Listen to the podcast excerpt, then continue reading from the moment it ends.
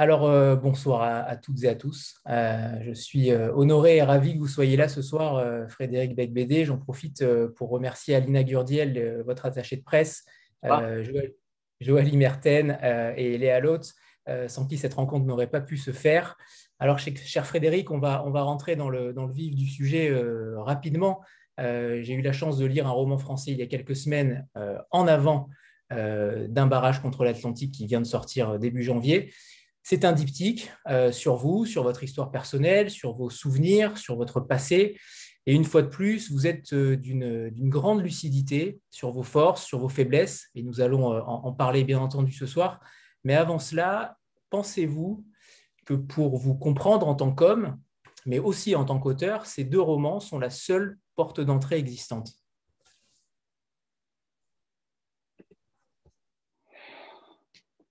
Bon, d'abord, bonsoir tout le monde. Euh, je ne suis pas du tout habitué à ce style de rencontre euh, virtuelle, donc euh, pardon si jamais je ne, connais pas les codes.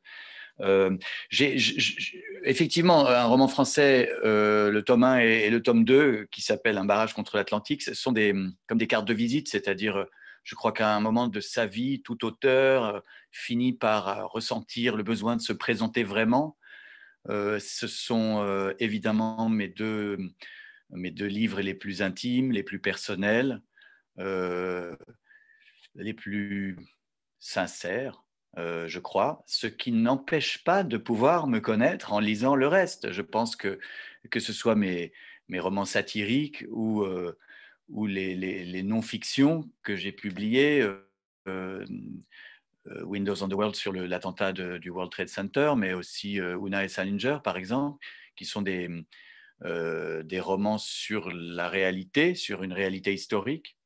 Je pense qu'on peut aussi me, me, connaître en les lisant. À vrai dire, je pense qu'on peut connaître l'auteur à peu près en lisant n'importe quoi de lui. Parce que même quand quelqu'un essaie de se travestir ou d'être purement plongé dans son imagination ou, dans la fiction la plus irréaliste, il finit toujours par se trahir et on finit toujours un peu par, euh, déceler qui il est, je crois. Alors justement, vous aviez écrit un roman français euh, il y a déjà quelques années, en 2009. Euh, nous sommes en 2022 et, vous publiez ainsi le, second tome, devrais-je dire, grâce au Covid, car il fallait un moment d'ennui, vous dites, vous écrivez cela, la fermeture des bars, des restaurants et des lieux culturels pour que vous puissiez écrire la suite. Ah, zut. Bien cela? Un problème. il y a eu un problème avec le son. Euh, ah, Anthony, il y a eu un problème et on n'a pas entendu la, fin de votre question. Oui. D'accord, c'est bon. Je, repars. Euh, vous aviez écrit justement en 2009 un roman français. Vous avez écrit celui-ci euh, grâce au Covid, même si euh, le mot est, un petit peu difficile à entendre, mais grâce au Covid, puisque euh, vous dites qu'il fallait ce moment d'ennui, il fallait justement la fermeture des bars, des lieux culturels, des restaurants, pour que vous puissiez écrire la suite. Est-ce bien cela? Disons que c'est une coïncidence peut-être, mais la première fois que j'ai eu ce besoin de me souvenir, euh, c'était euh, dans un placard euh, du commissariat du 8e arrondissement. pendant 36 heures où j'étais enfermé, tout d'un coup, j'ai retrouvé la mémoire. Et, là, de nouveau, 13 ans après, la, la, fermeture de tout, de tout le monde à l'arrêt, m'a aussi donné envie de me souvenir. Mais je dirais, c'est plus logique cette fois-ci, parce qu'il n'y avait vraiment rien d'autre à foutre que de se plonger dans son passé. À partir du moment où euh, tout le reste était impossible et interdit, euh, je pense qu'il y a beaucoup de gens qui se sont réfugiés dans, leurs souvenirs, ou en tout cas qui ont été un tout petit peu nostalgiques du monde précédent. Justement, sur, euh, sur un barrage contre l'Atlantique, vous avez souhaité déconstruire le roman, ou pourrait-on dire même anéantir le roman, euh, vous dites même que, nous devons réinventer notre façon d'écrire pour éviter que la littérature disparaisse au XXIe siècle. C'est quand même assez puissant. Est-ce que pour vous, la littérature contemporaine est, trop conservatrice? Ah Oui? Oui, je le crois. Je crois qu'il y, a un souci. C'est quelque chose que euh, j'ai constaté en, réfléchissant sur la littérature du 21e siècle. Euh, dans un essai qui est paru en mai dernier, euh, Bibliothèque de survie, je me disais, bon, au fond, moi j'ai appris le, français avec la gare des Michards, donc tout était classé par siècle. Vous voyez, il y avait le 16e, le 17e, 18e, 19e, 20e. Bon, et c'est pas mal de classer euh, la littérature par siècle parce que comme ça, on voit ce qui a changé, ce qui a évolué. C'est un, comment dire, une sorte d'organisation arbitraire, mais qui fonctionne pas mal. Et alors maintenant, on est dans un nouveau siècle depuis 22 ans, donc ça fait quand même presque un quart. Et qu'est-ce qui a vraiment changé par rapport au 19e et au 20e ben, Beaucoup moins qu'en tout cas euh, il y a 100 ans au XXe siècle, l'année 22 est une année de révolution totale. Enfin, c'est incroyable. Il y a eu les dadaïstes, les surréalistes, et le XXe siècle, d'ailleurs, est le siècle de euh, remise en question de tout, euh, de la forme, de la syntaxe, d'une sorte de réinvention complète du roman, jusqu'au nouveau roman dans les années 50. Et puis là, au 21e, on a l'impression qu'on est de nouveau revenu euh, au roman classique du 19e, euh, balsacien, que j'adore, hein. j'en suis un, fervent disciple. Mais ça n'empêche pas de se poser la question, pourquoi est-ce qu'on arrête aujourd'hui de tenter des formes nouvelles? Pourquoi on n'a plus cette euh, envie, ce désir de tout foutre en l'air, de réinventer la manière de raconter le monde? Après tout, voilà, c'est pas interdit. D'où cette ambition complètement euh, délirante dans ce, dans ce livre-là, euh, qui est de se dire, euh, eh bien, les jeunes disent qu'ils n'arrivent pas à lire Guerre et paix ou Illusion perdue, hein, pour schématiser. Ils ont du mal avec les phrases proustiennes, mais toute la journée, ils lisent des SMS. Toute la journée, ils lisent des tweets. Ils, lisent des, petits posts. Donc, ce n'est pas la lecture le problème c'est la durée de la lecture ou la densité des pages qui intimide cette nouvelle génération euh, chaotique et frénétique. Euh, mais ce n'est pas la lecture. Les phrases ne leur font pas peur. Alors je me suis comme ça, je me suis dit, ben, si je faisais un roman dont les phrases étaient distanciées, comme on nous a obligés à l'être euh, humainement, si les phrases étaient espacées avec du blanc autour, ça, D'abord, ça les mettrait euh, un peu en valeur. En même temps, ça les mettrait en danger aussi. Et puis peut-être qu'enfin, on pourrait vaincre Twitter. Le but euh, d'un romancier, c'est de gagner des guerres. Il faut, il faut combattre l'ennemi. Aujourd'hui, l'ennemi, c'est les réseaux sociaux. Les réseaux sociaux, non seulement rendent un peu con, mais en plus, ou, ou agressif, disons, mais en plus, ils, prennent du temps à la lecture des romans. Donc, euh, donc voilà, je, fais un, j'engage un bras de fer avec Mark Zuckerberg et, tous ces gens euh, qui, euh, qui, nous, qui, qui, nous vendent des phrases. Et moi aussi, je suis un, vulgaire vendeur de phrases à la criée. Et, vous êtes un phraseur, vous dites. Pardon? Vous êtes un, phraseur. Un phraseur, mais oui, un phraseur, tout ce que vous voulez bien sûr. Et donc, c'est, c'est un roman parce que les phrases, même si elles sont séparées, elles sont quand même connectées entre elles. Et puis, c'est, euh, c'est une ambition folle. Euh, allons-y, euh, de toute façon, si, si, un artiste n'est pas ambitieux, qu'il, qu'il, qu'il arrête tout de suite. Il faut arrêter tout de suite. On doit être ambitieux. Eric oui, bonsoir Frédéric, on se connaît. On se connaît par Laurence Biava. Bon, j'en dirai pas plus. Euh, est-ce que tu as voulu faire œuvre de poète euh, quelque part, de philosophe dans ton dernier livre? Parce que j'ai vu qu'il y avait pas mal de, flamboyance, de, fulgurance, euh, surtout dans le premier, la première partie avec les phrases. Et est-ce que tu fais, est-ce que tu pourrais un jour faire comme Michel Houellebecq, te lancer dans la poésie par hasard? Alors, je suis euh, tellement admiratif des poètes euh, que c'est compliqué pour moi, mais, euh, mais j'essaie de glisser effectivement de glisser des, des, images poétiques dans ce que j'écris. Et je crois que ça fait longtemps que j'essaie. Mmh. dans un roman français, il y avait déjà un poème au début du livre. il y a souvent des, des, rimes, il y a souvent des, des métaphores, bien sûr. Bon, ben, comme tout le monde, je glisse la poésie plutôt dans la prose parce que je, je me sens complètement euh, écrasé par, euh, par Rimbaud, Baudelaire, Apollinaire et, tous les, grands poètes qui, euh, qui nous détruisent, qui nous, qui nous, moi, qui me paralysent. J'ai déjà essayé hein, d'écrire de la poésie et, et aussi on m'avait demandé d'écrire des paroles de chansons. Hmm. et j'ai jamais réussi.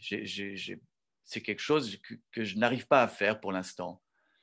Euh, là, je viens de lire Les Apparitions, le nouveau, euh, entre guillemets, roman de Jean-Jacques Schull chez Gallimard, qui est quelque chose de vraiment féerique, mais qui pour moi n'est pas un roman. Ce sont des petits poèmes en prose. C'est comme le spleen de Paris. Hmm. C'est euh, vraiment merveilleux. J'espère que dans la quatrième partie du barrage, il y a une tentative de, voilà, avec ces phrases qui tout d'un coup fusionnent entre elles et, les descriptions de, paysages. Euh, j'espère que peut-être là, j'approche de quelque chose de poétique. Mais c'est. Euh, oui, j'envie beaucoup Michel Houellebecq pour ça, parce que lui, il arrive à, mener de front euh, une carrière de grand romancier et de grand poète. Et mmh. vraiment, je suis très, très envieux et, et peut-être un peu aigri, si vous le voyez sur ce visage un petit peu aigri. Ok. Euh, je reviens sur, euh, sur votre rapport au lecteur parce que vous prenez constamment à partie le lecteur, vous dialoguez avec lui même, je dirais. Euh, vous dites même que, que la littérature est un corps à corps entre deux cerveaux, et ça, c'est plutôt intéressant. Comment, vous, comment vous arrivez à justifier ce rapport avec ce lecteur-là? Est-ce qu'il est nécessaire pour vous? Est-ce qu'il est primordial? Et est-ce que vous, euh, diriez que les auteurs ne le font pas assez? Alors non, pas du tout. Je, je, crois vraiment que pour écrire, il faut être égoïste et il faut penser d'abord à se faire plaisir à soi-même. Euh, c'est assez euh, ignoble. C'est pour ça que je dis qu'écrire en public dans un café est très gênant, parce que ce serait comme se masturber en public.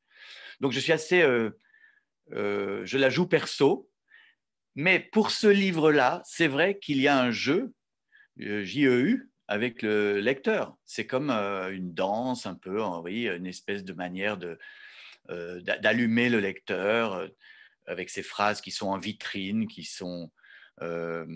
Qui, et puis, et puis cette, permanente angoisse de l'auteur qui se dit mais je me lance dans un, projet qui peut être complètement grotesque. Donc l'auto-dénigrement euh, qui fait partie un peu de mon œuvre, euh, là, il est euh, face à, une réaction que j'anticipe de la part du lecteur qui se dirait mais qu'est-ce que est-ce qu'on se fout de ma gueule ou pas? Qu'est-ce que c'est que ce truc? Donc je, je précède la critique du lecteur, si vous voulez, mais je ne suis, je suis pas quelqu'un qui cherche à plaire au lecteur, vraiment pas. Je crois pas. c'est un jeu c'est. Euh, je pense qu'il ne faut pas chercher à déplaire. Euh, je ne suis pas convaincu par, euh, par les auteurs qui cherchent à plaire. je crois que ces deux choses-là sont aussi bêtes l'une que l'autre. Il faut faire, faut avancer, avancer dans le brouillard, écrire son livre et, et puis. et c'est vrai que si on publie quand même, c'est peut-être un peu pour avoir un impact sur quelqu'un mais il ne faut pas trop penser à ça au moment où on écrit. Sur ce, sur ce procédé de, de phrases que vous avez euh, déclamé euh, sur la première partie, euh, comment s'est déroulé le processus Puisque là, il a fallu restreindre, il a fallu dénuer de surplus à chaque fois chaque phrase. comment vous avez travaillé justement sur cette matière-là qui était peut-être nouvelle euh, pour vous? Euh, vous dites à un moment donné que les blancs qui entourent les phrases leur donnent une majesté comme un cadre autour d'un tableau. Hmm. Oui, c'est euh, vraiment quelque chose qui m'a beaucoup aidé à écrire le livre et en même temps qui est très paralysant. C'est-à-dire l'idée que chaque phrase doit euh, quand même se défendre toute seule et en même temps euh, ne doit pas être autonome. Ce n'est pas un recueil d'aphorismes, ce n'est pas un recueil de maximes, même si je les admire et j'adore, j'adore lire euh, La Rochefoucauld, Chamfort ou Sioran. Ce n'est pas du tout ce projet-là, hein, mon projet. Euh, j'essaie vraiment d'imaginer une nouvelle sorte de manière de raconter une histoire quand même. Euh, donc c'est... Ben, pour prendre un exemple précis, quand vous faites ça, vous ne pouvez plus vous répéter. Euh, chose que je faisais, comme font beaucoup d'auteurs, beaucoup de copains à moi, on est content d'avoir une bonne idée. Et donc, on l'a dit une fois, puis deux fois, puis trois fois, de manière différente, et on se paraphrase, et en fait, on, on, radote un peu. Et ça, c'est malheureux, mais je ne pouvais plus le faire dans ce livre-là. chaque phrase doit être quand même. Euh, bah, je veux dire, si, jamais je gâtifiais, ça se verrait trop. Peut-être que je le fais quand même un peu, hein, sans le savoir. Mais ces blancs qui séparent les phrases, elles vous obligent à, ce que chaque phrase soit comme un, voilà, comme un, coup de poing euh, euh, en tout cas une, nouvelle idée. Et euh, de ce côté-là, cette, technique-là m'a protégé, justement, je crois, euh, m'empêche de cacher, je le dis à un moment, de cacher les scories dans les paragraphes. Euh, vous êtes, d'ailleurs, ce que je faisais tout simplement, c'est que j'écrivais une phrase par jour au début du livre. Donc, voilà, j'avais j'avais 24 heures pour écrire une phrase, ça me paraît beaucoup. Donc, c'est bien parce que ça, euh, désinhibe euh, de se dire je dois juste écrire une phrase par jour. Et en même temps, il euh, faut faire attention. voilà, on peut pas. il y a une pression, il y a une pression supplémentaire quand on, quand on, quand on espace comme ça.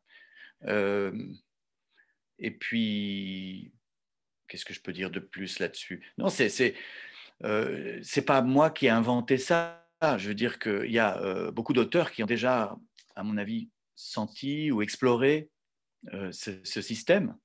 Euh, je, leur rends hommage, je rends hommage à quelques-uns dans le livre, mais ça veut dire qu'il y a cette préoccupation dans l'air. On se rend bien compte que ça, devient difficile d'arriver à attraper l'attention de gens qui sont hyper sollicité. Euh, et, donc, réfléchir à de nouvelles formes, ça me paraît aussi urgent, même peut-être plus urgent qu'au début du XXe siècle. Voilà. Est-ce que justement, cette, euh, pas cet altruisme, mais, mais le fait de d'écrire pour une nouvelle génération, est-ce que c'est aussi en rapport avec votre paternité et le fait que vous ayez euh, changé, on en parlera peut-être tout à l'heure sur sur, euh, sur vos journées à passer euh, à ramasser des jouets. Mais, pour le coup, euh, est-ce que c'est pour votre fille, est-ce que c'est pour vos enfants aussi que ce livre potentiellement existe? Sûrement. en tout cas, c'est vrai que j'étais un peu vexé que ma fille aînée n'ait pas trop lu mes livres. C'est quelque chose de courant chez les écrivains qui ont des enfants. mais euh, avec ce système, donc d'habitude, je lui donne toujours mes livres hein, depuis qu'elle a l'âge d'être, euh, voilà, de pouvoir lire des choses euh, à caractère pornographique. Et, donc, je lui ai, d'habitude, je lui donne et elle met beaucoup, beaucoup de temps, quoi. Et là, je lui ai donné le, manuscrit et en une journée, elle avait fini. Donc, je me suis dit, tiens, ça, confirme qu'il y a peut-être un, il y a peut-être une forme qui, qui serait intéressante. D'ailleurs, je me demande ce que donnerait euh, un roman du 19e en espaçant les phrases. Ça serait peut-être intéressant de voir ce que, voyez, de voir ce qui se passerait. Bon, peut-être pas Proust parce que ça ferait 10, tomes ou 20 tomes de 1000 pages, mais, mais si, vous, si, on espaçait les phrases de certains livres que les jeunes ont du mal à, à, pénétrer, ce serait peut-être euh, peut-être euh, riche d'enseignements, je ne sais pas. Bon, euh, je ne dis pas que je ferai ça toujours, mais là, dans cette situation-là où j'étais, euh, de, encore une fois, dans un monde à l'arrêt, avec tout d'un coup des nouveaux souvenirs qui me revenaient, une envie de me replonger dans un monde disparu, et puis et puis aussi de décrire cette époque des, années 60-70 vue par un enfant. C'est quelque chose de, que beaucoup d'auteurs de mon âge font en ce moment, depuis quelques années. Il y a beaucoup de euh, membres de la génération X qui euh, se mettent à se souvenir de la libération sexuelle. Et euh, donc, bah, je ne sais pas, tout ça m'a, ça m'a facilité la tâche de, de, choisir cette forme-là. Agnès? Il faut allumer ah, Agnès a oublié de brancher son micro. Elle va l'allumer. Est-ce que c'est mieux comme ça? C'est bon, parfait. Oui, c'est mieux. Bonsoir, merci pour cette rencontre. J'avais deux questions qui sont toutes les deux liées à votre statut de personnage public. Euh, la première est liée à la sincérité, puisque c'est un, un, livre écrit à la première personne, ce sont des confessions. Euh, quel degré de liberté avez-vous quand vous savez que vous êtes vous-même un personnage public et que votre, une partie de votre entourage l'est aussi? C'était ma première question liée à votre statut. Et la deuxième, qui est un peu plus, euh, un peu plus éloignée de ce livre-là, est-ce qu'un personnage public peut être un personnage de fiction? Pour vous je ne sais pas très bien ce que ça veut dire personnage public, honnêtement. Euh, j'ai commencé à écrire euh, à l'âge de 8 ans. Euh, quand j'ai été publié par Denis Tillinac à la table ronde en 1990, j'avais 24 ans. J'étais un inconnu total. J'étais un petit personnage germano-pratin qui organisait des soirées. je suis devenu progressivement, au fil des livres, un, un écrivain qui a une notoriété. Euh, et puis j'ai fait euh, beaucoup de métiers publics. j'ai été journaliste, animateur de télévision, cinéaste, si, vous voulez. On peut dire que je l'ai cherché, mais je ne comprends toujours pas ce que veut dire personnage public. Moi, je suis un être humain, un homme qui a plus de 50 ans, qui, qui écrit des livres depuis 32 ans. en fait, je ne m'en coupe pas de votre question, je respecte votre question. Je, ne réfléchis pas comme ça du tout. Quand je suis devant ma page blanche, je me demande, euh, je me demande euh, voilà, qu'est-ce que je vais encore raconter, qu'est-ce qui va sortir de mon écriture? C'est mon écriture qui déclenche un processus mystérieux. C'est en écrivant qu'il se passe quelque chose. Mais je n'ai pas, je ne réfléchis pas en me disant qu'est-ce que le public va penser de mon image de marque ou ce genre de choses? M'en fous un peu, quoi. Mais euh, c'est une bonne question quand même. Il y a des écrivains qui, ont souhaité disparaître. Euh, et, parmi les écrivains que je préfère, d'ailleurs, sont des écrivains qui étaient des misanthropes, qui étaient très secrets et qui n'avaient aucune image publique. Donc, je comprends votre question, mais euh, j'essaie de ne pas en tenir compte du tout quand j'écris. C'est vraiment le moment où, justement, je peux avoir la paix euh, la deuxième partie de votre question est, est, plus intéressante pour moi puisque c'est euh, la question de l'implication des autres. Quand je parle de euh, mon histoire avec Laura Smet, par exemple, je l'implique, j'implique quelqu'un de célèbre dans, dans mon livre. et je, je, mets dans ce livre tous les vrais noms des, des personnes. Donc, effectivement, j'entraîne d'autres gens dans ce naufrage. dans ce voyage, si vous voulez. Et donc là, c'est une responsabilité. Et j'essaie de le faire avec tact, avec euh, pudeur, avec délicatesse. Et puis, euh, je fais lire euh, le plus possible le, manuscrit avant de le donner à mon éditeur. Ce qui, ce qui est, je crois, une bonne méthode ben, pour ne pas créer de malentendus ou faire souffrir ou, ou blesser quiconque parce que ce n'est pas du tout l'objectif. Certains écrivains ont ça comme objectif. Euh, moi, pas. Moi, c'est la vérité, c'est la beauté, c'est la sincérité, c'est qu'il y ait du style, mais certainement pas de régler des comptes en public. Pas du tout. Est-ce que j'ai répondu?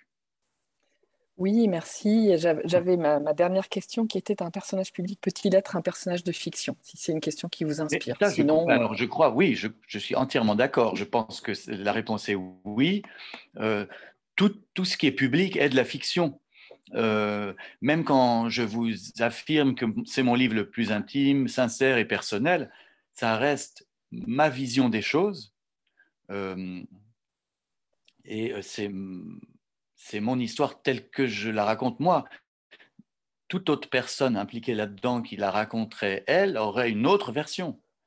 Et donc, tout, ce qui est alors encore plus quand c'est déformé, amplifié par les médias. Euh, les histoires que vous que qu'on entend, qu'on voit dans les magazines ou euh, sur des personnalités euh, sont des fictions, je pense. Et le, mon but quand je fais de l'autobiographie, c'est vraiment de réduire la distance entre ce, que, ce qui se passe dans mon âme et ce qu'il y a dans le livre je ne prétends pas y être arrivé, mais j'essaie de réduire cette distance. En revanche, quand j'écris des ouvrages satiriques, comme mon roman précédent, L'homme qui pleure de rire, alors là, c'est très outrancier, très exagéré, et euh, le personnage qui ne porte pas mon nom est un double, un double euh, euh, déformé par le prisme de, de l'énergie que j'ai au moment où je, où je me mets en colère et où j'écris. Mais c'est donc, non, votre question est juste parce qu'en fait, euh, ce qui m'amuse, c'est de jouer aussi avec le personnage, de jouer avec le personnage, non pas le personnage public, médiatique, mais l'idée que nous sommes tous un personnage de roman. C'est ça qui m'amuse en fait. C'est jouer avec cette idée et, m'emparer d'existences réelles, Benoît Barterotte par exemple, et en faire des personnages de roman. Euh, comme dit Cocteau, euh, des mensonges qui disent la vérité. Et je pense que si je prétendais que ma vérité est universelle, je serais euh, le pire des menteurs. Vous disiez même dans un roman français que votre, votre vie n'était pas plus importante que celle des autres, mais n'était pas non plus moins importante. Oui, c'est ce que c'est un peu d'une autre façon ce que dit Sartre dans les mots. Hein. je suis un homme fait de tous les hommes et qui les vaut tous et que vaut n'importe qui. Euh, je dis ça parce que ma génération a longtemps cru, je crois, qu'elle n'avait pas d'histoire à raconter. Les, gens nés dans les années 60 ou 70 ont grandi dans un monde en paix, euh, dans une société de consommation, euh, de confort, je parle des pays occidentaux, hein, sans, sans guerre, euh, sauf quelques attentats. Donc, euh, donc peut-être c'est mon problème. J'ai cru que je n'avais pas une vie très passionnante. Et puis, euh, et puis ben, passé 40 ans et maintenant 50, j'ai quand même eu envie de la raconter, cette histoire, cette non-histoire, ou cette histoire non racontable. Et, et puis, au fond, quand je le fais, je m'aperçois qu'il y a quand même quelques péripéties il y a tout de même des mouvements de la société, euh, des, événements historiques, des traumatismes, des folies, des contradictions, euh, comme dans toute vie en fait. Alors euh, voilà, on n'a pas vécu des cataclysmes, mais, mais notre histoire mérite d'être racontée quand même. Nicolas?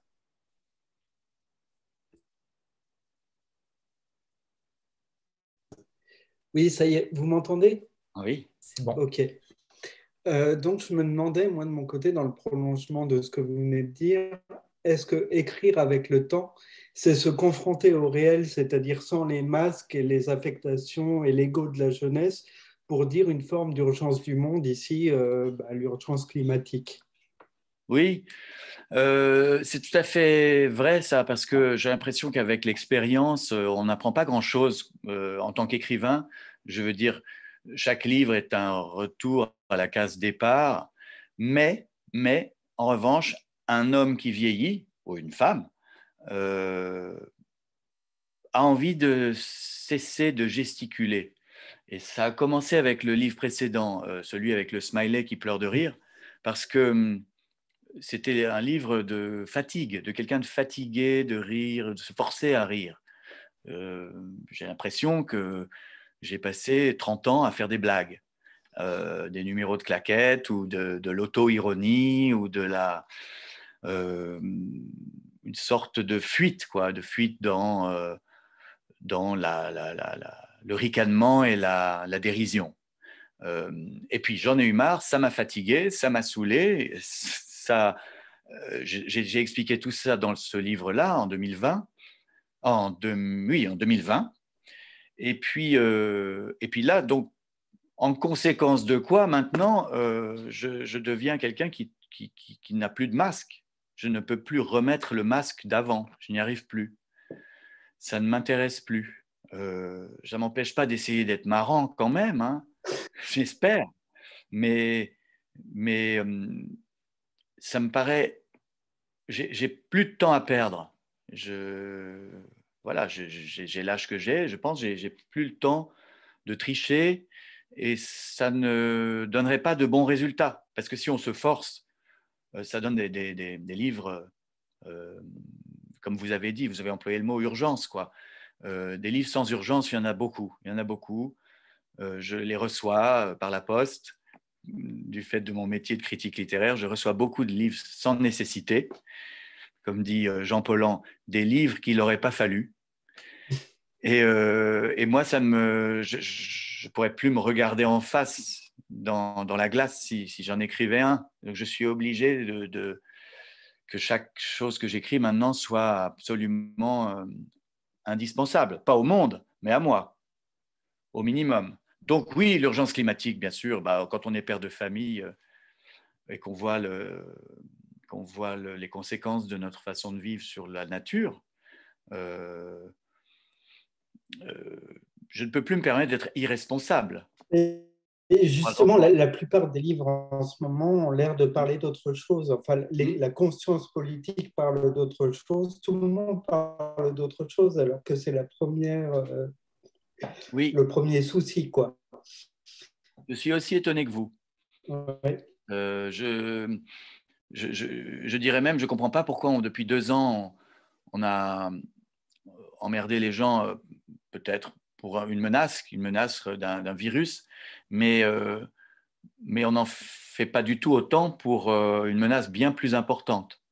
C'est une, une, énigme pour moi, c'est vraiment une énigme. Euh, et je suis assez tranquille sur ce sujet, puisque dès l'an 2000, dans 99 francs, je commençais le livre par Tout est provisoire, l'amour, l'art, la planète Terre. La planète Terre, vous, moi, surtout moi, mais il y avait quand même la planète Il y avait tout déjà, dès la première phrase de ce roman, euh, et puis dans tout le livre, euh, une angoisse écologique. Il y avait euh, une description de la manière dont c'est la publicité, et bien encore plus aujourd'hui, qui nous empêche de renoncer à, notre confort. ce, voilà, cette hyperconsommation qui détruit l'environnement, euh, c'est la publicité qui en est responsable. C'est parce qu'il y a euh, cette espèce de hum, création de besoins artificiels qui, que les pays pauvres euh, veulent accéder à, à, tous ces produits. Mm. Donc, quoi donc j'avais expliqué, j'avais, enfin, je pense que là-dessus, on ne peut pas me dire, tiens, euh, il, rejoint un combat euh, de manière tardive. C'est, ce serait complètement faux. C'est quelque chose qui euh, m'angoisse depuis longtemps. Et c'est encore plus angoissant de voir à quel point on, a, on peut crier ça depuis 22 ans. Ça n'a aucun effet, mais aucun effet, aucun impact le rapport du Club de Rome de 1970, bien avant Greta, et euh, sans effet. Donc euh, là, dans, ce barrage contre l'Atlantique, euh, j'envisage l'échec de l'écologie. En fait, on peut même, le dire, l'écologie a échoué pour l'instant. L'écologie a échoué à suffisamment alerter les consciences. Euh, Don't Look Up le, montre bien. Il y a des gens qui disent depuis 50 ans la même chose et que personne n'écoute, en gros. Donc, euh, si on suppose que ça va continuer, que personne n'écoutera dans les 20, 30 ou 50 prochaines années, à ce moment-là, ça devient très, très préoccupant. Antoine? Bonsoir à tous, bonsoir Frédéric. Alors j'ai deux, deux, questions. Euh, la, la, première, euh, c'est un parti pris, c'est une question sur le parti pris formel du livre. On a parlé des phrases. Cela dit, on s'apercevra que les phrases finissent par se rapprocher, qu'elles sont de plus en plus intriquées, jusqu'à ce que revienne la figure du paragraphe. Alors ma question, c'est pourquoi ce choix particulier qui interpelle, puis j'aurais peut-être une deuxième question après. Oui, bah, j'ai commencé à devenir très prétentieuse en disant que je voulais vaincre les SMS, les, les, tweets et, la, vaincre euh, les réseaux sociaux, puisque euh, eux aussi, ce sont des phrases. Euh, en réalité, je veux sauver le roman. Donc, en commençant par des phrases disjointes qui progressivement se rapprochent, c'est-à-dire qu'il faut expliquer, il y a deux lignes d'écart dans la première partie, puis une ligne dans la deuxième, une demi-ligne dans la troisième, et puis à la, quatrième partie, des phrases qui, bah, qui, reforment des pages sans, alinéa c'est une sorte d'artifice formel amusant, mais c'est aussi une manière de dire, moi, mon but, c'est d'attraper les, d'attraper les fans de SMS et de leur dire, revenez vers le roman. Et donc de reconstruire, de, ressusciter le roman. À la fin du livre, on est bel et bien dans des, pages euh, noircies, avec une grande densité, avec... Euh, des descriptions, des monologues, des, des pensées, euh, des réflexions. Et j'espère que, j'espère que tout ça aboutit à, à quelque, chose, quelque chose qui serait la dernière phrase du livre, qui est celle qui, me, moi, m'émeut le plus de tout le livre. Donc, qu'on qui, qu'on avance vers quelque chose. Mais bon, voilà, je prétends pas non plus que ce soit euh, la révolution, mais je trouve que c'est une façon de, s'amuser en écrivant, en espérant amuser ceux qui liront. Euh, merci beaucoup. Alors ma deuxième question, ça fait référence à une réunion euh, d'un format identique à, celle-ci qui a eu lieu l'an dernier avec Nicolas Ray. Et j'ai souvenir, comme sans doute pas mal de participants de cette réunion-là, que Nicolas Ray avait dit, en parlant de vous, ben, Frédéric, il est doué pour la vie. Son talent, c'est qu'il est doué pour la vie. Alors moi, je vous lis et je constate que vous avez malgré tout pas mal ramassé.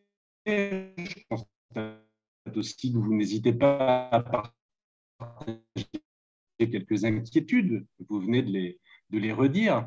Euh, alors, comment vous l'interprétez? Est-ce que vous vous considérez la vie? Est-ce que vous diriez différemment Nicolas Ray? Qu'est-ce serait que d'être doué pour la vie selon vous? Voilà, Je comprends très bien pourquoi Nicolas dit ça, parce qu'il a l'impression que je, il a l'impression que je suis indestructible.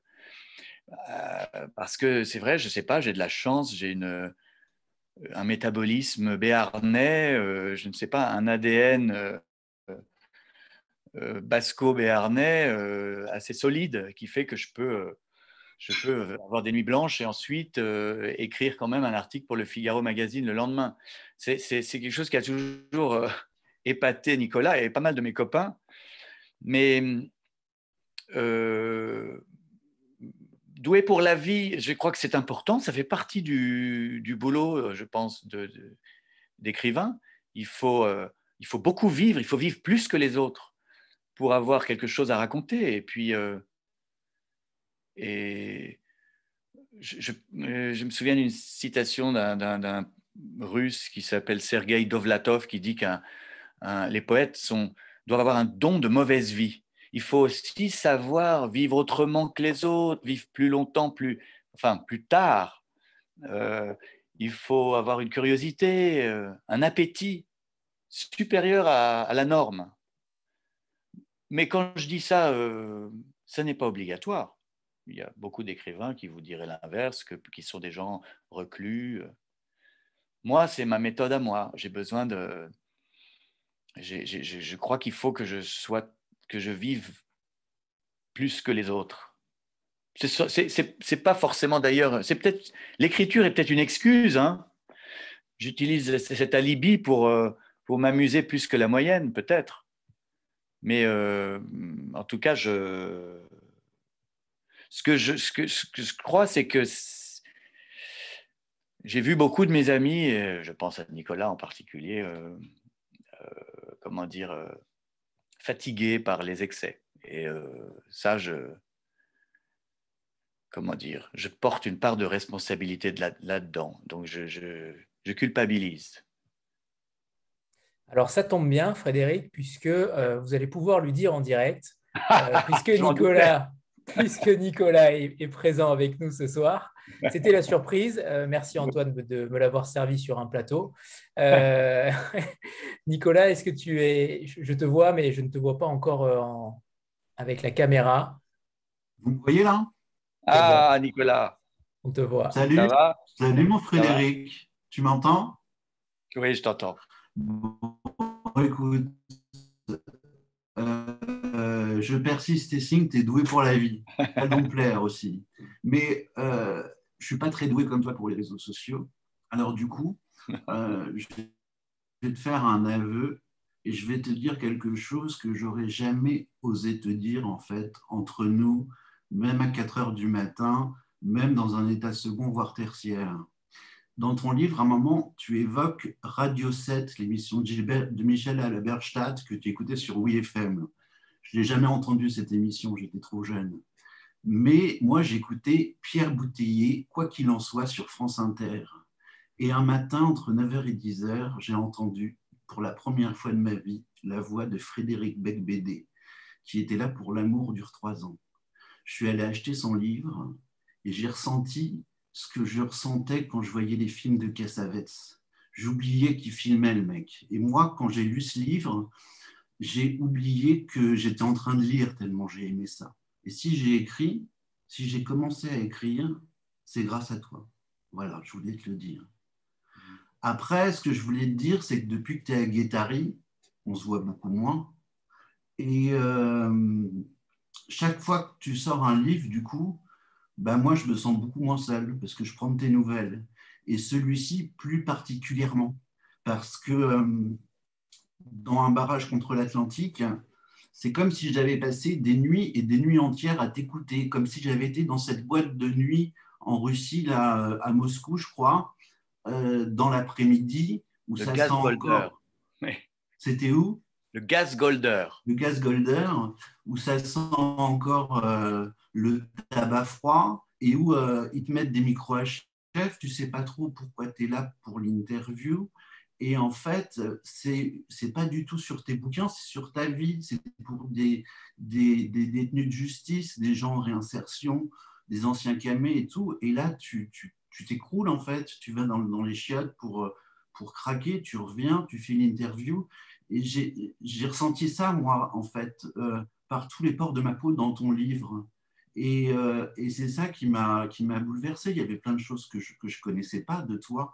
Euh, enfin, un exemple parmi d'autres, c'est très touchant la façon dont tu n'arrêtes pas de dire que tu as toutes les raisons au monde pour détester ton père, qu'il a tout fait pour ça et que tu ne peux pas t'empêcher de l'aimer, et qu'il a toutes les raisons au monde pour lesquelles tu peux qu'adorer ta mère et que tu suffoques parfois quand tu la vois. Enfin, j'ai ressenti ça aussi plein de fois, moi, avec certaines personnes. Il y a des gens, ils font tout pour qu'on ne les supporte pas, on ne peut pas s'empêcher de les aimer. Il y a des gens, euh, tu leur mets 20 euh, sur 20 et pourtant, euh, tu as du mal avec eux. Et ça m'a ça, ça m'a bouleversé. mais ce qui est génial dans ce bouquin, c'est qu'on n'est non plus jamais dans le pathos. Par exemple, quand tu évoques Claude Lanzmann dans Rive droite, Rive gauche, et que tu dis que Hardisson lui demande, euh, lui dit alors, vous êtes le réalisateur de La Shoah, et que Lanzmann lui répond non, non, le réalisateur de La Shoah, c'est Hitler, moi j'ai fait Shoah. Et ça, ça, ça m'a beaucoup fait rire. C'est très beau. Et euh, le personnage principal de ton livre, quand même, enfin moi, celui que j'ai découvert, c'est Benoît. Euh, Benoît, on parlait d'écologie, enfin, c'est fou ce mec-là qui n'arrête pas de balancer des pierres pour essayer de tenir le coup quoi, dans l'océan. Et la plus belle définition de Benoît, j'ai trouvé page 60, tu dis il y a deux sortes d'humains, ceux qui ont du sable dans leurs chaussures et ceux qui n'ont pas de sable dans leurs chaussures. Benoît appartient à la troisième catégorie, ceux qui ne portent pas de chaussures. je trouve que, ça, c'est. Voilà, ça m'a. Alors, ma, ma phrase préférée se trouve page 76. Pour Noël, ma femme m'a offert un pyjama c'est assez terrible cette phrase. et, voilà. Et, alors, comme, comme disait le, monsieur tout à l'heure, ce qui est bien, c'est que les phrases prennent de l'élan à chaque fois pour faire l'amour avec d'autres. Pareil, je pars 67, tu continues. Je ne suis pas écrivain, mais rangeur de camions de pompiers rouges et d'hélicoptères en plastique bleu. Si seulement ma vie était comme mes ennemis se l'imaginent. Et, euh, c'est vrai que nos ennemis s'imaginent des vies trépidantes. Alors là, par exemple, je te parle, je suis à Montrouge chez Diane, enfin en famille, voilà, avec mes deux beaux enfants. On vient de regarder Crocodile Dundee et je m'apprête à manger des œufs à la coque. Donc voilà, c'est comme ça. Voilà, mais écoute, tu, tu, tu, sais à quel point je t'aime et, ben ouais, et, comme, euh, et comme euh, je suis euh, vraiment bouleversé par ce que tu me dis, tu m'avais jamais dit non, mais je te parle jamais de tes livres parce que j'ose pas, donc je me suis dit c'est l'occasion. Chaque fois, c'est voilà quoi. Donc, comme l'amour dure trois ans, c'est un de mes livres les plus courts. C'est pour ça que tous tes livres sont très courts. Hein, c'est ma faute. ça va être ma faute. Non, mais, non, mais ce, qui est, ce qui est marrant, c'est que comme tu es un peu plus vieux que moi, tu es né en 64, c'est ça? Oui, J'ai découvert des trips que j'avais pas fait, genre le Minitel Rose, tu vois, je connaissais pas. Ah, euh, ah mais j'ai redécouvert des trucs que je connaissais, par exemple, quand on appelle euh, une fille dont on est fou amoureux et qu'on tombe sur sa mère, elle te dit euh, est-ce que, je peux, est que je peux lui faire une commission? Et, tu dis c'est vraiment le mot le pire au monde, quoi. Tu vas faire une commission. Ou alors toutes les pages sur le slow. Le ah slow, c'est quand même. Et, le premier truc féministe, c'est quand même. Quand, on dit, quand tu dis, il y a une phrase qui est très belle, à un moment tu dis il y a quand même mieux que le consentement, il y a l'ébahissement. Ah, c'est-à-dire que oui, c'est-à-dire que maintenant la surprise est, devenue euh, quelque chose euh, d'illégal, mais, mais c'est vrai que je me souviens très bien d'une euh, fille qui m'a invité à danser un slow pendant le quart d'heure américain, et la fille n'était pas terrible. Alors d'abord j'ai compris, ce que c'était. J'ai compris ce que c'était qu'être une femme, c'est-à-dire qu'on n'est jamais invité par la personne qu'on voudrait, c'est toujours celle d'à côté. Mmh. donc c'est ça, être une femme. Mais en même temps, une fois qu'on danse avec, euh, avec la, la, la, fille euh, qui était peut-être pas euh, la mieux, mmh.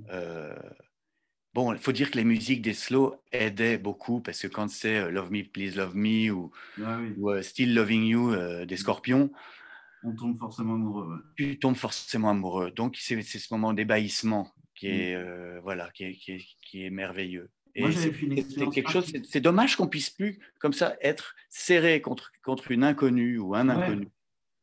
Euh, c'est vraiment le contraire des gestes barrières, le slow. Moi, j'avais fait une expérience particulière. J'étais parti euh, en stage euh, de langue à Oxford. On était une dizaine de Français.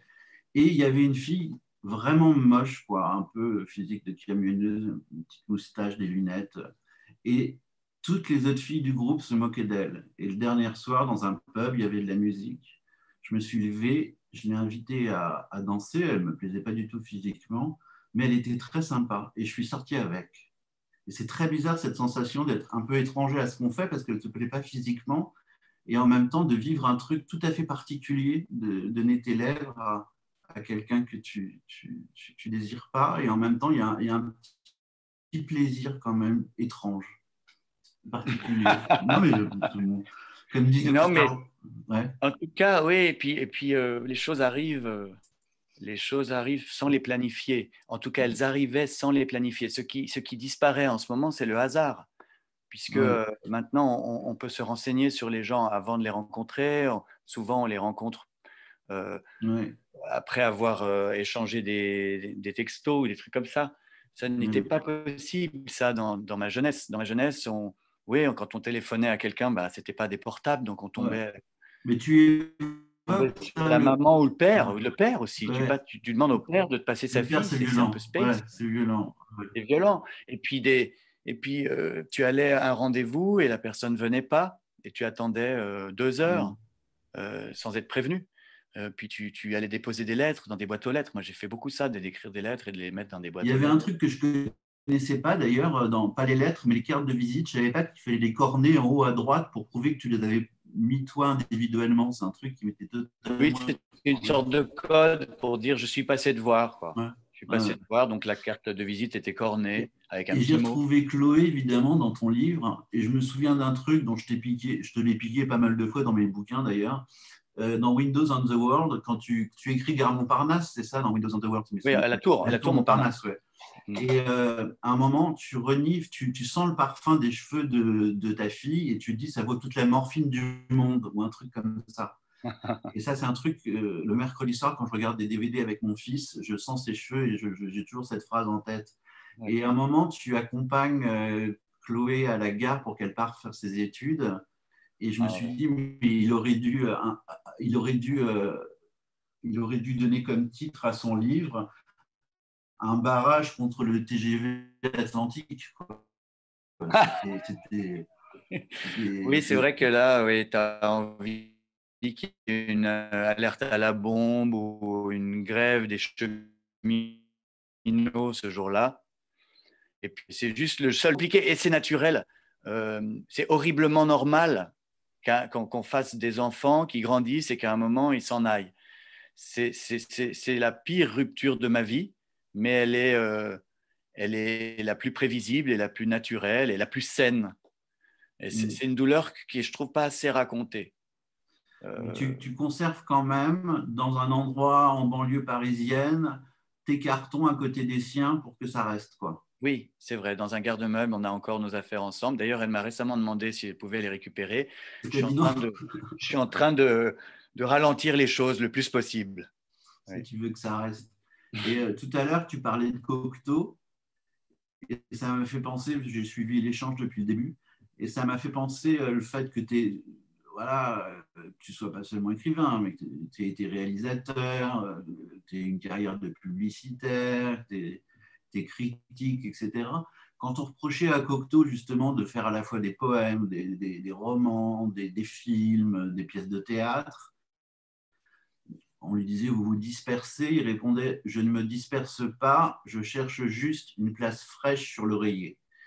Et, et, je trouve que c'est un truc qui te correspond très bien en fait. Euh, le fait que par exemple tu étais sur scène au Bataclan, j'ai pas pu aller te voir, j'étais malade mais le fait de, chercher toujours une place fraîche sur l'oreiller. Tu sais, ce qui est emmerdant avec euh, Zoom, c'est que mm. j'ai envie de te serrer dans mes bras. Et en, et, en même temps, c'est une bonne chose que je puisse pas le faire parce qu'après, je t'emmènerai boire une bouteille de coca et ce serait pas bon pour ta santé. Mais... Je, suis toujours, je suis toujours au Coca Zéro, mec. Je tiens le coup. Oui, bah, oui, bravo. Bravo. Voilà. Et je fume même plus des, cigarettes, je fume ça maintenant. Je te signale que le, dans le coca, il y a beaucoup de poison. Hein. J'en avais j'avais donné la composition dans 99 francs. C'est rempli d'acide. C'est très très mauvais pour, le, pour la santé aussi. Hein. Mais écoute, voilà, tu me manque. Autant que d'autres poisons, tu me manques aussi. autant que d'autres poisons. Bon ben voilà. Euh, euh, là, là, je suis l'impression qu'Anthony, Anthony, il, en a, il en a marre de cette espèce de, de thérapie de couple là. Je vous adore, je vous adore. Anthony, c'est ta faute. Tu, tu, es un peu le, tu, tu, es un peu comme Bataille et Fontaine quand ils ouvrent le rideau, tu sais. tu, je ressens plus sa bataille. Je n'aurais rien raconté qui puisse porter préjudice. préjudice hein. je ressens plus sa bataille que Fontaine, mais oui, oui, oui. je vais passer la parole à Joali qui a une question. Et... Oui, dis. Ah, Joali. Joali. Bon, le stress absolu de passer après Nicolas Ray. Bonsoir Frédéric. Bonsoir. Euh, après ce moment culte et de nostalgie. Alors, j'ai particulièrement adoré une phrase d'une de vos interviews. Je vais essayer d'être solennelle. Vous avez dit Je crois qu'il faudrait arriver à dissocier la beauté en littérature et l'envie de faire du bien. Ce n'est pas la mission de l'art. L'art n'est pas un Xanax. Et ma question, elle est un peu chiante, large et métaphysique. Mais en fait, j'aimerais bien savoir pour vous, finalement, euh, l'art, la littérature, euh, qu'est-ce que c'est censé apporter à l'être humain et qu'est-ce que, qu'est-ce que vous aimez que ça vous apporte à vous finalement? Mais je dis, euh, donc, bah oui, quand je dis la beauté, en même temps, c'est très vaste, hein, ça ne veut pas dire grand-chose, euh, parce qu'il faut définir ce que c'est que la beauté. Et alors là, on n'aura on pas, pas assez de, de 5 heures ou d'une vie pour savoir ce que c'est, mais euh, ce qui m'énerve, c'est qu'on cherche à être sauvé ou à aller mieux grâce à un film ou un livre c'est vrai que ça, peut arriver, ça, peut être un accident positif qu'un livre vous touche et vous fasse du bien. Je pense que quand une phrase définit clairement le malaise euh, qu'on ressent et elle clarifie, notre, elle clarifie un peu ce qu'il y a dans notre crâne. Ça, c'est bien, c'est bien. Mais, euh, ce n'est pas le but. Le but, euh, je dirais, moi, c'est le, maximum de vérité, de, beauté. Donc, il y a à la fois euh, d'aller au fond des choses, de regarder les choses en face. Donc, ça veut dire que ça peut faire du mal aussi. Il y a des livres qui, font du mal, parce que voilà, c'est pas forcément, on n'est pas là pour apaiser les consciences ou soigner euh, comme un psychanalyste, mais, euh, mais regarder en face la vérité, et puis, et puis si on le fait dans une forme qui est esthétique, belle, comment dire, avec une musique, avec une voix, avec un ton, avec une mélancolie, avec, avec une comédie aussi. Si on je dirais moi, enfin, je, n'aime pas les auteurs qui disent il faut, il faut rien, ça sert à rien. Tout ça ne sert à rien. Euh, mais euh, si jamais, en tout cas moi, j'ai voulu aller chercher des, émotions dans ce livre-là. C'est-à-dire, je voulais euh, vraiment partir dans les zones de, de ma vie vie, voir ce qu'il en reste de cette vie, qu'est-ce qui reste dans ma tête de cette existence, qu'est-ce qu'il y a de qu'est-ce qu'il y a de plus important, qu'est-ce qui m'est arrivé de plus émouvant. Et puis je me suis dit, voilà, si j'arrive à, si j'arrive à ce que moi, euh, en écrivant, je me mette à chialer, par exemple, alors c'est qu'il faut approfondir cette zone-là. Donc je me suis un peu euh, forcé à, arrêter de fuir justement ce que je fais peut-être depuis longtemps euh, et d'essayer d'affronter mes émotions. Pourquoi est-ce que je me mets à pleurer euh, quand avec mon père juste après le divorce de mes parents, où on est parti en Indonésie et où il nous réveillait, mon frère et moi, en nous chatouillant euh, la plante des pieds. Pourquoi est-ce que ça me fait dégouliner? Là, ça va, j'arrive à, j'arrive à le dire sans, fondre en larmes en public, mais c'est quelque chose, euh, oui, parce que c'était des retrouvailles entre euh, un père et ses deux fils euh, après une séparation, et du coup, j'en j'en profite pour parler de cette époque-là où le divorce était encore un truc un peu tabou. C'était encore assez rare d'être enfant de divorcé. Aujourd'hui, c'est la norme. Je parle de. Donc, c'est vraiment en partant du prisme de choses très sincères et très simples. Euh, très particulière d'aller de, comment dire d'aller vers l'universel peut-être parce que quand on quand on touche à, des choses si, si, importantes pour soi peut-être que ça, ça va atteindre je n'ose pas dire le cœur mais au moins l'âme d'autres euh, personnes. C'est c'est pas moi qui ai eu cette idée le premier. Euh, Proust en parle très, très bien beaucoup mieux que moi. Il dit que c'est à la cime du particulier qu'éclot le général. C'est-à-dire qu'en fait, en, en, racontant un souvenir euh, très banal, mais en le racontant vraiment, vraiment, vraiment, vraiment de manière détaillée, euh, on peut euh, émouvoir le monde entier. Merci. J'ai eu ma réponse, clairement. Ah. Pardon Eric, mais Stéphanie n'a pas encore pu intervenir. Je, la priorise, mais euh, ce sera à vous euh, juste après. Oui, bonsoir Frédéric, bonsoir à tous. alors moi, j'aime beaucoup le titre de, votre roman parce qu'évidemment, ça fait penser à Duras et on a tous une affection forcément pour, Duras. Et je me demandais euh, déjà, pourquoi vous aviez euh, choisi de vous placer dans, voilà, dans, l'héritage peut-être euh, de Duras, ou bien est-ce que c'est juste un jeu sur le titre? Et de quoi ce titre est la métaphore c'est-à-dire, euh, est-ce que c'est euh, évidemment avec l'érosion du littoral, par exemple Est-ce que c'est plus généralement que ça aussi euh, l'érosion des souvenirs qu'on essaye de, garder par l'écrit Et est-ce que c'est pas une tentative qui est presque déjà perdue d'avance Et est-ce que vous n'avez pas l'impression d'être un peu un Don Quichotte qui lutte désespérément contre quelque chose qui est inéluctable? Oui, alors votre question est tellement brillante qu'elle répond. il y a la question et la, réponse est dans la question. Euh, Don Quichotte, c'est le premier grand personnage de roman euh, moderne euh, et c'est une parodie. C'est un, chevalier fou quoi, qui, se lance dans, un combat absurde et perdu d'avance. c'est drôle que le roman ait été inventé par un pastiche. C'était un pastiche des romans de chevaliers, euh, voilà, très très héroïques. Et lui, c'est l'anti-héros absolu. Euh, il voit un troupeau de moutons, il croit que c'est une armée de soldats. Il, voit des moulins à vent, il pense que c'est des géants, etc. Bon, donc c'est exactement ça. Duras, quand elle écrit en 1950 un barrage contre le Pacifique, c'est une métaphore de la colonisation et de l'échec de cette idée qu'on va s'implanter euh, voilà, dans un pays lointain et, que ce sera la France. Et donc, bah, elle, elle, prend l'exemple de sa mère qui voulait cultiver une rizière euh, dans une zone inondable et donc c'était un projet impossible. Elle a vu sa mère euh, énormément souffrir de cette impossibilité et, et c'est probablement le meilleur roman de Marguerite Duras, qui a d'ailleurs frôlé le Goncourt, qu'elle a eu beaucoup plus tard un barrage contre l'Atlantique, c'est aussi, euh, fou. Euh, c'est une histoire vraie. Donc, j'ai rencontré un, homme euh, à la pointe du Cap Ferret qui déverse des rochers tous les jours dans la mer devant sa maison pour protéger cette langue de sable qui devrait être sous l'eau depuis très très longtemps. il fait ça depuis 40 ans maintenant, tous les jours.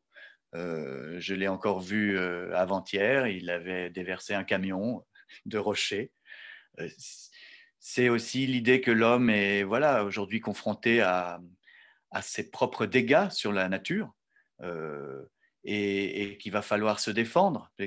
Si on part du principe que l'écologie a pour l'instant échoué et qu'elle va peut-être échouer après tout, il y a une chance sur deux soit elle réussit à convaincre toute l'humanité de vivre autrement très vite, soit c'est foiré et à ce moment-là, il va falloir se protéger. Et ce, type-là, ça fait 40 ans qu'il se protège. Euh, ça me paraît, oui, euh, plus qu'une métaphore, ça me paraît euh, une avant-garde, une, incarnation de, de ce qu'on va devoir tous faire, se transformer en survivaliste.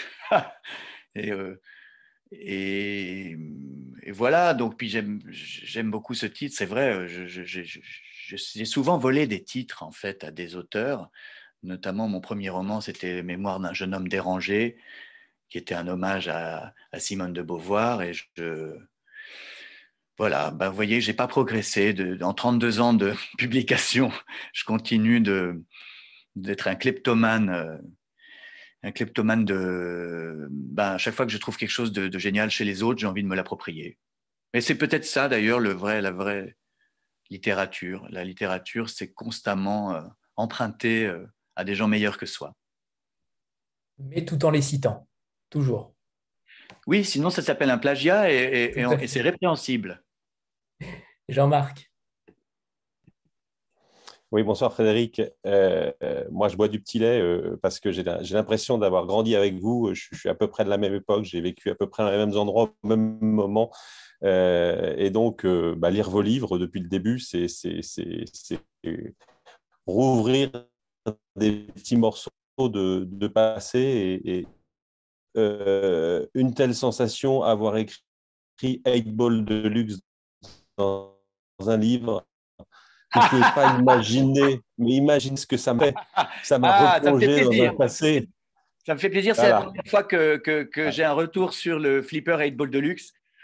Euh, qui était, euh, qui était ma principale préoccupation pendant longtemps. Mais je l'ai partagé et, et, je peux comprendre ça. Je, pense qu'on est peut-être que deux ce soir à le comprendre, mais, mais, je voulais vous dire que je vous comprenais et que, et que c'était vraiment, ou peut-être plus, mais en tout cas, ça, ça avait compté aussi plus, euh, plus, plus sérieusement, euh, euh, en, lisant, enfin plus sérieusement ou pas d'ailleurs, j'en sais rien, en lisant le livre, les livres depuis le début, on a l'impression qu'au début, et quand vous vous racontez, et encore plus quand je vous écoute ce soir, vous étiez finalement je ne vais pas faire de la psychanalyse à deux balles, mais, vous étiez assez bien dans votre époque et, vous jouiez avec votre époque et vous, en profitiez à fond et peut-être pas tout à fait bien avec vous-même et que petit à petit, un glissement s'est opéré et qu'on est presque à l'inverse aujourd'hui, c'est-à-dire que euh, vous êtes plus tout à fait dans, l'époque et vous êtes de mieux en mieux avec, euh, avec vous-même. Alors, c'est un peu la question de la, la, la poule et l'œuf. Euh, est-ce que c'est -ce c'est le perso qui l'a emporté sur, sur l'époque ou alors à quel moment l'époque a, a, merdé pour, pour vous perdre ou, ou, ou pour vous retrouver Je ne sais pas. Non, mais ça, faut, vous savez, il faut euh, accepter l'idée que le mouvement normal de l'existence, c'est de ne plus rien comprendre à son temps. c'est ce qu'on appelle vieillir. Donc, on, est dans le coup à 20 ans, à 30 ans, puis tout d'un coup, il y a des nouvelles inventions qu'on ne comprend pas. Moi, ça a été, euh, je sais pas, l'apparition du, téléphone portable, sans doute. Euh, quand le téléphone portable s'est mis à devenir un appareil photo, une caméra vidéo, et, s'est mis à devenir un média, euh, un média quoi. J'ai décroché là, j'ai pas, j'ai pas envie d'être, euh, comment dire, euh, filmé en permanence. je pense que ça empêche la fête parce que comme j'imagine, donc vous êtes comme vous avez mon âge, donc vous êtes, vous savez de quoi je parle. les fêtes n'ont plus rien à voir depuis cette invention. C'est plus du tout possible de, de, de, se comporter comme on le faisait donc c'est voilà, il y a, et puis, puis sans doute on devient, euh, voilà, passer un certain âge, un, vieux con et, euh, heureux de l'être. Et c'est vrai que j'étais assez obsédé par l'idée d'être euh, d'être hype, d'être toujours aux bons endroits, d'être dans le coup. Mais aujourd'hui, je suis assez apaisé de ne plus l'être du tout. Bon, alors c'est peut-être dommage pour les ventes, ça se vend un petit peu moins bien, mais euh, c'est au fond, moi, ça m'est un peu égal. C'est le problème de mon éditeur, c'est pas le mien. et, je, trouve, je, trouve, que regarder le, regarder le monde sans le comprendre est aussi intéressant. Il y a quelque chose d'intéressant d'être complètement en décalage avec euh, l'époque, euh, plutôt que d'essayer d'en faire partie ou d'en être euh, je dirais même l'incarnation maximale, être en décalage, être déphasé, être démodé, c'est assez confortable, c'est assez luxueux. Et, du coup, se projeter dans le passé, regarder, voilà, regarder les, souvenirs, les bons et les mauvais souvenirs, mais c'est comme un spectacle féerique et malsain à la fois. C'est peut-être peut-être, peut-être je vais enfin comprendre les livres de Patrick Modiano. Voilà, le, petit tacle. Euh, on, avant de passer la, parole à Eric, on a pour habitude de faire une photo de groupe. Donc voilà, préparez-vous. Et ceux qui ont le livre, évidemment, vous pouvez le, mettre à l'écran. 3, 2, 1. Et moi aussi, alors il faut. Ah, bien sûr. Bah oui. Parfait, c'est bon, merci. Euh, Eric, euh, c'est à vous pour la dernière question. J'essaye de respecter le délai fixé par Alina.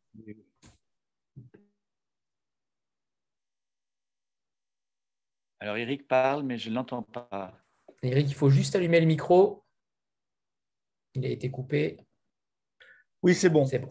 Euh, moi, je n'ai pas pu être dans la photo parce que j'avais oublié de prendre le livre. Il est juste à côté. enfin bon, bref.